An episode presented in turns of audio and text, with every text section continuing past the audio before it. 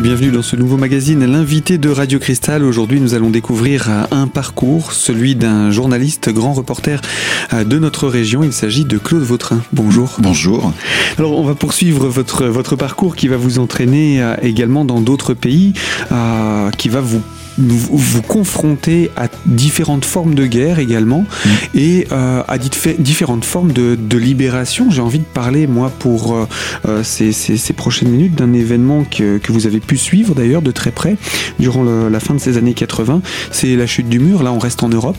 Oui. Il n'y a pas besoin d'aller très loin finalement pour voir ce genre d'événement? Non, et c'est vrai qu'on on côtoie l'histoire là. On est, on est vraiment dans l'événement euh, historique et on le sait tout de suite quoi.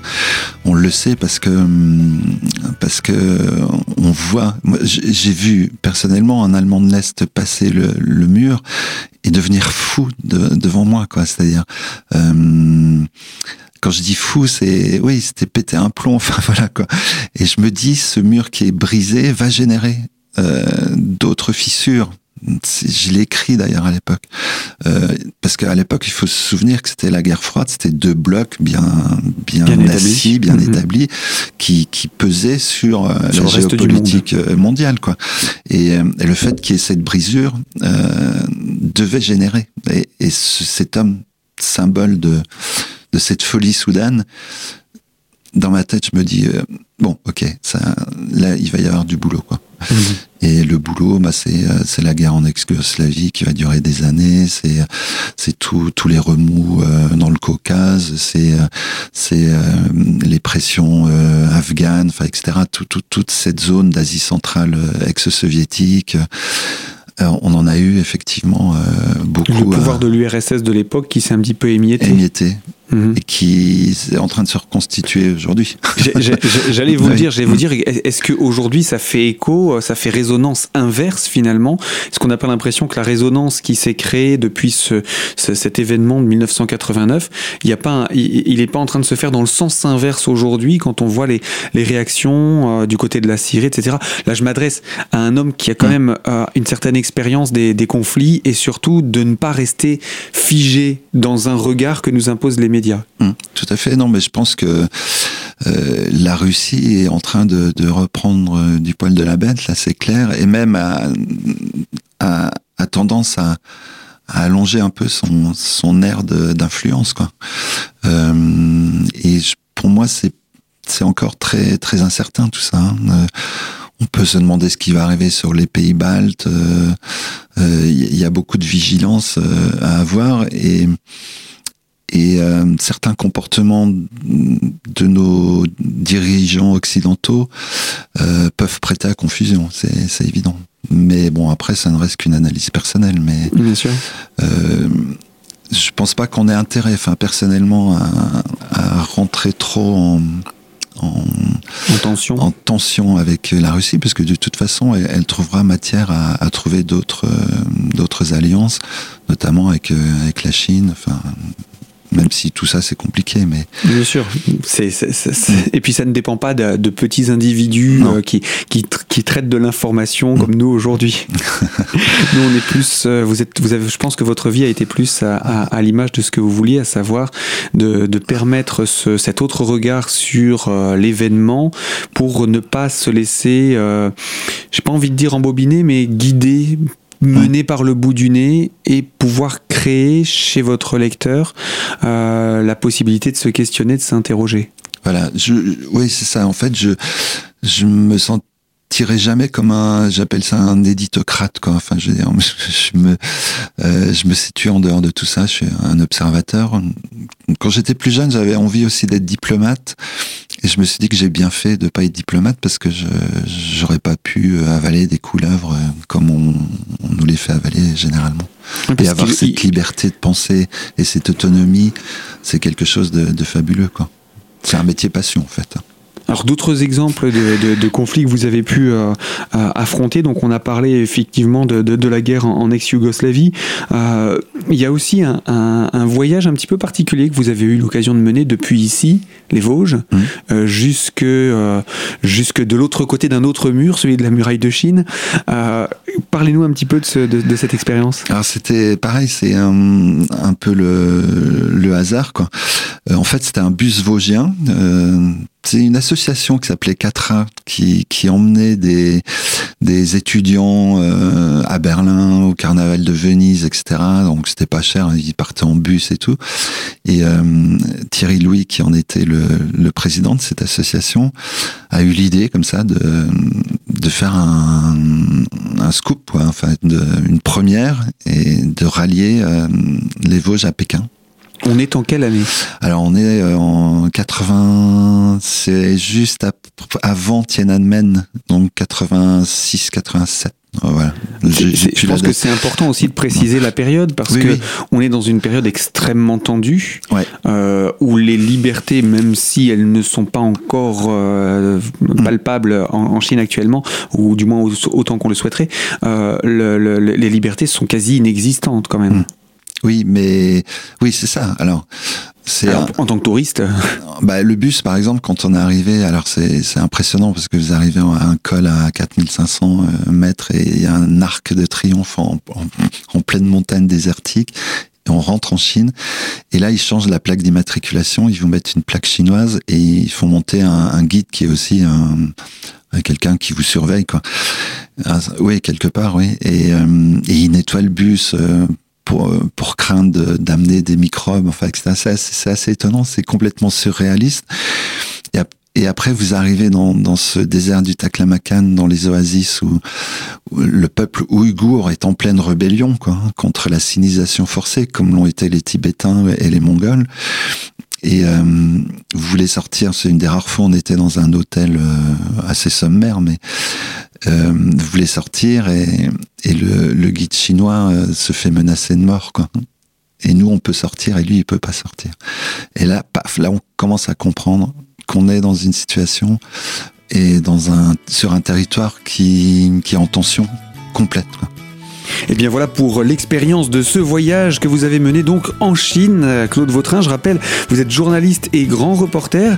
Euh, vous nous avez parlé également de cette confrontation avec le peuple ouïghour et euh, ce peuple opprimé et se représentant une sorte de censeur euh, que vous aviez dans le bus dans le cadre de ce voyage. Eh bien, on va poursuivre, on va donner d'autres exemples encore et on vous retrouve dans quelques instants sur l'antenne de Radio Cristal. À tout de suite.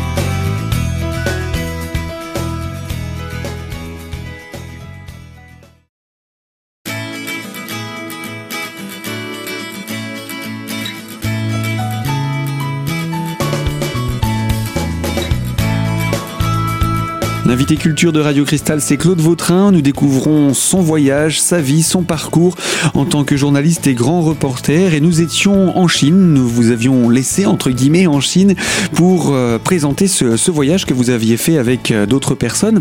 Et euh, bien que journaliste, dans le cadre de ce voyage, vous avez choisi de rester discret parce que quand cette étape de la rencontre, de la confrontation entre le peuple ouïghour et ce représentant du, du, gouvernement, cette espèce de censeur qui qui, est présent dans le bus est avec vous, vous n'en êtes qu'à la première étape de votre voyage en Chine. Oui, tout à fait. Là, je, je bon, en plus c'était un, un, voyage, je faisais un papier par jour, euh, je racontais à la fois euh, la vie à l'intérieur du, du, bus parce que c'était assez assez marrant. Les 15 personnes qui étaient là étaient complètement différentes. Enfin, c'était un, un, truc complètement surréaliste. Quoi.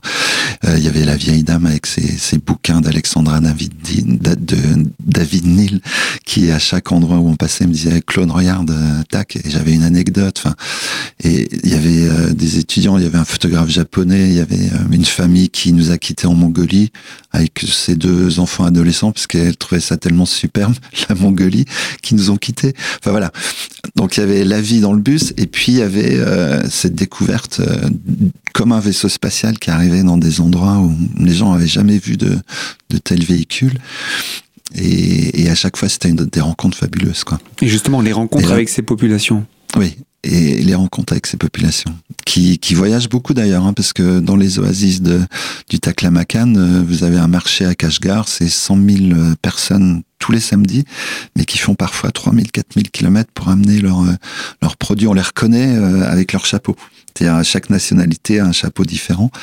Et euh, il y avait une photo d'ailleurs que j'ai exposée là à grand angle qui montrait ça parce que c'est assez étonnant c'est cette fourmillement, ces, rencontres, c'est là on se dit il y a de l'espoir et pourtant on sent on sent les tensions. Et c'était là aussi un trou noir d'information puisque des dépêches de l'AFP sur les Ouïghours en rébellion, il y en a une par an quoi. Mmh. il y en a une par an, quoi, c'est tout. Alors que la pression est très forte. Mais la pression est forte, mais en même temps, la, liberté de, de, communication de la part des journalistes est très réduite dans ces pays-là. Bien sûr. ça, veut dire que si aujourd'hui on voulait envoyer quelqu'un qui aille en parler, même à la frontière, déjà, ce, serait, très compliqué. Et pour en sortir des images, mm. la censure est toujours active. Euh, vous avez eu, vous, ce sentiment en tant que journaliste que ce que vous preniez comme information, ce que vous alliez rapporter, il y a quelqu'un qui avait un œil derrière vous pour euh, s'assurer de ce que vous mettiez? Oui, alors euh, je, je l'ai joué très très fine, comme souvent. Enfin, souvent, je, ça m'arrive de partir sans dire que je suis journaliste. Hein. Là, je l'étais, mais l'idée c'était de faire comprendre que je m'intéressais au groupe euh, et puis voilà quoi. Cela dit, j'ai pas pu non plus, il faut être sérieux, j'ai pas pu enquêter sur euh, sur les Ouïghours puisque je ne faisais que que passer. Mmh. Euh, on a vu par exemple dans la descente du, du, vers le Taklamakan, on a vu des chantiers où c'était des prisonniers politiques quoi, qui qui refaisaient la route. Mais bon. Mmh. Et quand vous posez la question à votre guide Euh, oui. De toute façon, des ouvriers. Oui, non, non, il, il avait dit quand même que c'était des, c'est comme ça qu'on l'a su. Voilà, donc après, après, il faut être sérieux. C'est-à-dire, euh, là, c'était, je menais pas l'enquête sur, mmh, sur, le. Par contre, je m'y suis intéressé après. Et puis, euh, euh, je voulais justement insister sur un, sur un fait important. Alors, je montrais qu'Internet euh, avait fait basculer euh, la chose, mais je, suis un fervent partisan d'Internet et de ce que j'appelle l'open journalisme. C'est pas moi qui ai inventé l'expression. C'est-à-dire que hum, continuer à avoir des relations euh, avec des gens hum, d'un territoire où on a on a été enquêté ou, ou rapporté des informations, c'est important. Ça fait partie du réseau aussi. Et je pense qu'aujourd'hui, un, un, journaliste doit être en relation avec des nets citoyens. D'ailleurs, euh, quand on regarde Reporters sans frontières, quand ils font le bilan des, des journalistes tués, emprisonnés ou voilà euh, par, par année, hein, vous allez sur le site, vous voyez tous les jours, ça évolue. Maintenant, ils intègrent les nets citoyens aussi et hmm. les collaborateurs. Euh, en fait, ils font partie du job. Il y, a, y, a, deux pendants. Si je maintenant je fais une petite conclusion à ce qu'on vient mhm. d'expliquer, c'est qu'il y a eu deux pendants à cette euh, prolifération d'informations. C'est qu'il y a le pendant qui a été euh, faire en sorte de, de la de la rendre commerciale, mhm. et il y a eu ce pendant qui a dit ben maintenant on peut s'adresser beaucoup plus facilement à beaucoup plus de populations grâce à l'outil internet. Donc si vous il y, a, y a eu le côté avilisant, j'ai envie de dire purement mercantile, et il y a eu le côté euh, euh, édifiant, si je puis me permettre mmh. l'expression, ou au moins euh, d'ouverture. Open journalisme, c'est le terme que vous utilisez. Et vous, vous regardez cet aspect-là et vous dites, puisqu'il y a ça, ça reste extrêmement utile pour permettre à ces populations aussi de d'exister Mm. à l'échelle mondiale. On parlera un jour des, des Mapuches, hein, j'imagine. Euh, moi, je suis en relation euh, quasiment constante avec eux, là, grâce à Internet, ce qui, ce qui pourrait, pouvait pas se faire avant. Quoi. Et euh, par contre, le journaliste aura toujours cette mission qui me paraît essentielle, c'est de, de trier, de hiérarchiser l'information, même si elle s'est perdue, hein, un petit peu. Euh, mais le journaliste qui fait sérieusement son travail réalise ça aussi, c'est-à-dire à travers toutes les informations, le flux d'informations qui lui arrive, il doit être en capacité justement de, de, faire ce tri et de le proposer en réflexion. Quoi. Eh bien oui, le rôle du journaliste face aux informations et leur tri. Vous avez raison de euh, le rappeler. Claude Vautrin, vous êtes notre invité culture sur Radio Cristal. On vous retrouve dans quelques instants pour encore parler de vos voyages. Ce sera donc dans quelques minutes sur les ondes de Radio Cristal. À tout de suite.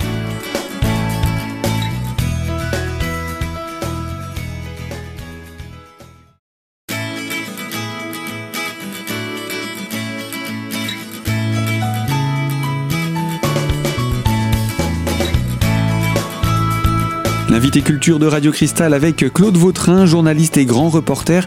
Troisième partie pour parler de ses voyages et nous n'aurons pas fini aujourd'hui, mais euh, j'avais quand même une question à vous poser. Dans le cadre de, de ces voyages, on a donné l'exemple de la Chine, il y en a sûrement d'autres. Avez-vous connu des situations dangereuses pour votre vie? Et donc comment les avez-vous gérées? La, question de la peur, c'est ça hein, Et euh, comment on la gère? comment, comment on gère la peur? Oui, enfin, je peux pas ne pas dire que euh, il y a des moments de, de tension, de, de crainte, euh, mais ce qui est sûr, c'est qu'un un, journaliste, un reporter chasse en bande quelque part, quoi. C'est-à-dire se motive avec d'autres euh, on n'est pas seul, quoi. Enfin, euh, même si moi j'ai quand même un tempérament assez, euh, on va dire. Solitaire. Pas solitaire, parce que j'adore le, contact avec les autres, mais j'ai besoin de, de, cette prise de recul aussi. Et par contre, on, oui, on s'encourage. Et, je crois qu'il y a une, un, un ressenti qui est important, ce que, ce que je nomme l'intuition, quoi. C'est-à-dire quand on commence à, se connaître, on, est toujours en action-réaction par rapport à, l'ambiance, l'atmosphère qu'on ressent. Je, l'ai écrit, mais deux, trois fois dans ma vie, je pense que j'ai échappé à, des situations extrêmement périlleuses euh, par cette intuition-là, quoi.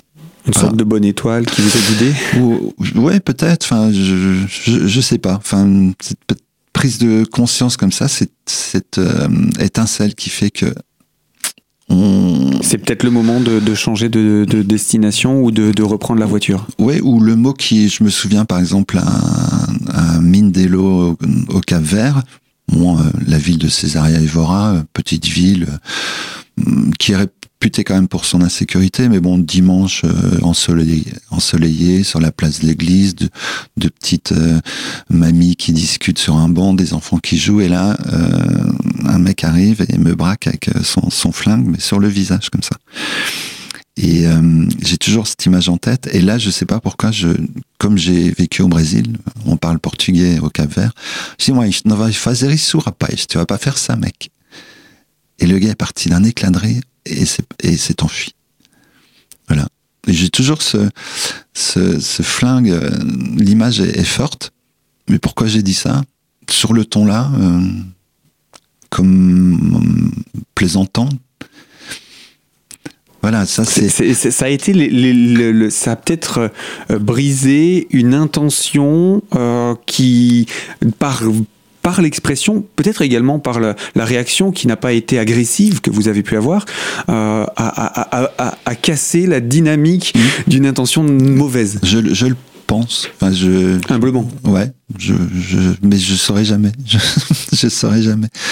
Il y a eu deux, deux trois comme ça, mm, choses marquantes dans, ma vie qui, qui font dire que je crois encore dans ce, voilà, cette petite étincelle qui fait que.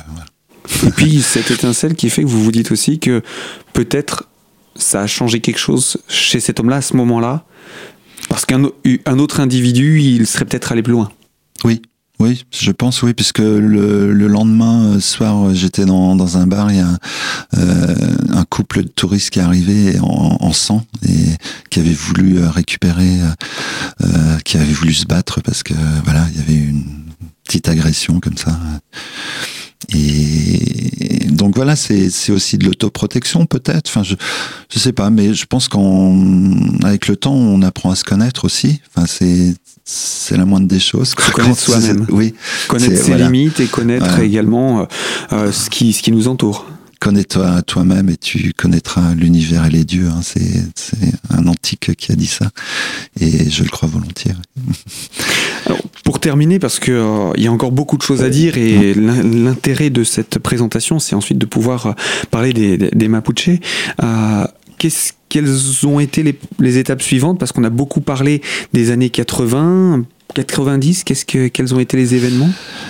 Alors 90, il y en a eu pas mal, hein, puisque guerre du Golfe, guerre en ex-Yougoslavie. Euh, avant, j'avais eu aussi euh, la Nouvelle-Calédonie avec euh, cette expérience forte chez les Kanaks. Il y a eu des rencontres fabuleuses, je dis toujours, qui valent tous les prix Nobel de la paix. Quoi. vous avez des gens extraordinaires. Je pense à ce médecin dans la montagne libanaise, le docteur Tok, qui plante des, des cèdres euh, qui en a planté des milliers et des milliers. Déjà parce que le cèdre était en, voie de disparition, alors que c'est quand même l'emblème national. Et en même temps, c'est pour lutter contre la mainmise dans cette montagne de, projets pharaoniques de la part des Émirats arabes unis qui voulaient faire des, des stations de ski un peu grandioses comme ça et qui aurait tué complètement la nature. Lui, il a l'écosystème. Voilà, l'écosystème. Donc, j'ai rencontré beaucoup de, de ces gens-là, hein, une soixantaine d'années, mais qui travaillaient en intergénérationnel, enfin, euh, sur des questions liées à la nature et à la préservation de la nature.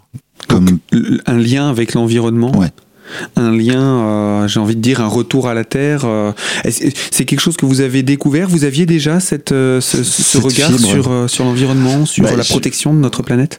Quand, quand je pars au Québec sur les pluies acides dès le début, enfin oui, c'est intuitif. Je suis pas, j'ai jamais été un militant écologiste, hein, jamais, jamais eu de carte. Mais euh, je sais que que nous sommes liés. Enfin, la, la Terre, l'homme, le le cosmos, euh, tout ça, on est en interaction permanente. Euh, on n'est pas là juste pour vivre notre petite vie d'homme. On est là en communion permanente. Et, et c'est peut-être pour ça que ça m'attire, euh, enfin ces peuples euh, indigènes m'attirent parce qu'ils ont su conserver cette relation d'humilité à la fois. Euh, et de non-hiérarchisation, c'est-à-dire de non-verticalité ou de non-domination de l'homme sur son environnement. Ils, mmh. le vivent en symbiose. Et je me souviens dans l'archipel de la Reine Charlotte, alors c'est au large de l'Alaska, on est dans le Pacifique Nord, avoir rencontré comme ça un, chef euh, Aïda, un vieux sage, euh, qui protégeait les totems euh, qui restaient encore, mais de la nuit des temps. Ce sont des peuples sculpteurs qui ont résisté à l'alcoolisme, peut-être du fait de leur situation dans un archipel et qui avaient remonté la scène au moment des, du bicentenaire de la Révolution. Mitterrand les avait, fait venir euh, des Haïdas qui, qui font des pirogues immenses, qui étaient déjà allés jusqu'en Californie avec. Enfin voilà, un peuple très intéressant. Et on a eu une discussion avec ce vieux chef Haïda qui est, qui est fabuleuse, qui a guidé ma vie aussi. Quoi.